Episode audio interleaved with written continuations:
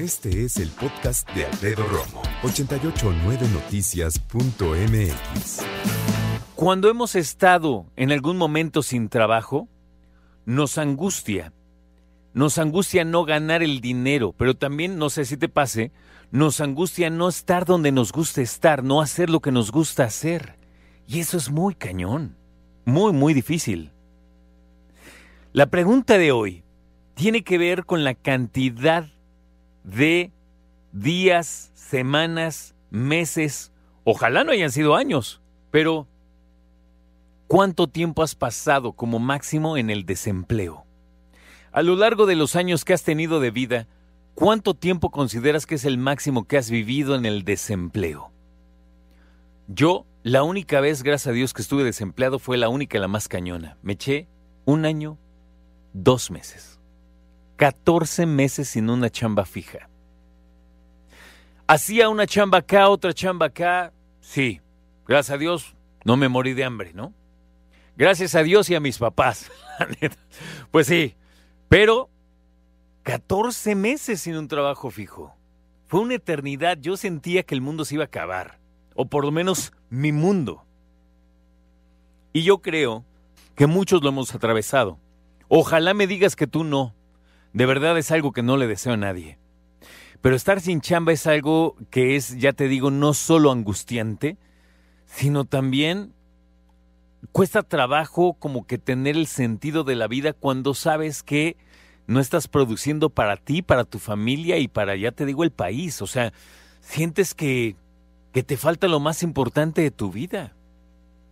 Hoy, en este instante, tú que me escuchas tal vez estás, pero hasta la madre ya de tu trabajo. O sea, dices, ya no puedo estar un día más aquí, sáquenme. ¿Te ha pasado?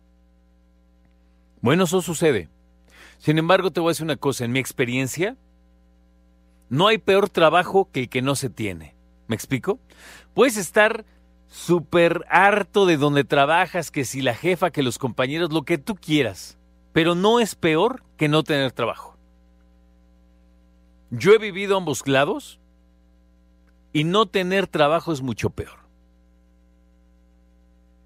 Entonces, claro que muchas personas se asesoran y viene esta parte tan optimista, porque te tienes que poner optimista, en donde te dicen, buscar trabajo es un trabajo. Neta. Sí, sí, o sea, hay que interpretarlo así. Tienes que dedicar horas de tu día a buscar trabajo. Tienes que levantarte temprano, asearte, bañarte, cambiarte y desde sentarte en la computadora propia o en un café internet o la prestada, la que me digas, hacer tu currículum, que se vea bonito, ¿no? Tener los detalles, lo que se necesita hoy por hoy, que sea en una sola hoja. Pero por otro lado también necesitas entonces dedicarle otras horas del día a hacer llamadas a las empresas donde quieras trabajar, pero antes documentarte, leer. Es que yo siempre he querido trabajar en Grupo Asir. Ah, pues vale. Entonces, métete a la página de Grupo Asir, lee la historia de Grupo Asir, ve las estaciones, ve en cuántos, eh, en cuántas direcciones, gerencias se divide, a qué se dedica cada una. O sea, empápate de la empresa. Porque al momento que logres una entrevista, vas a entonces tener que reflejar ese conocimiento y decir, analizando lo que ya leíste, en qué puedes aportar. Oiga, yo escuché que en Grupo Asir tienen algo que se llama el proyecto tal, y yo creo que puedo aportar a él de esta y esta y esta manera. En fin, a lo que voy es, sí es todo un trabajo buscar trabajo documentarte, organizarte, eh, describirte como un perfil, cómo venderte como persona y como profesionista. Te van a preguntar cuáles son tus áreas de oportunidad, o sea, tus errores, ¿no? Lo que hay que mejorar. ¿Cuáles son las áreas más fuertes, tus fortalezas? Ah, bueno, ¿en qué te sientes fuerte? Y eso lo tienes que tener aquí, mira, o sea, poder contestarlo rápido y bien. Está padre, es bueno que tú sepas cuáles son tus debilidades como trabajador o trabajadora. Porque todos las tenemos. Entonces es bueno decir, sí, sí las sé. Yo creo que son estas. Y mis fortalezas son estas. O sea, tienes que estar muy bien preparado cuando hablamos de buscar trabajo. Eso no le quita que al final del día, la neta, sí venga este mal viaje de decir, chale, no tengo trabajo, no he encontrado, y seguir buscando y seguir buscando. Hay personas que buscan trabajo y que quieren recuperar el que tenían, o que a la primera les den el que quieren. Irse abriendo camino, me parece, en diferentes empresas. No tengas miedo de empezar desde abajo para abrirte camino con esa, eh, ese potencial que tienes como persona y como profesionista. No es fácil.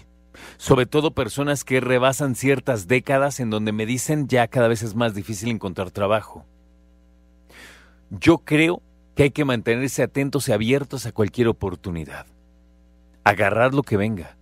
Porque hay otros que dicen por ahí también, es más fácil encontrar trabajo cuando tienes trabajo. Hablemos acerca de ese récord horrible. La mayor cantidad de meses que viviste sin trabajo, ¿cuántos fueron?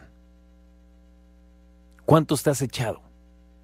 Sí es una situación bien compleja, porque también hay que decirlo, ¿eh? No es lo mismo haber estado sin trabajo cuando terminaste la carrera y por fin encontraste tu primer trabajo, no es lo mismo a decir, estoy casada, tengo dos hijos, siempre apoyo a mi esposo y estoy buscando porque por la pandemia cerraron el negocio, pon tú.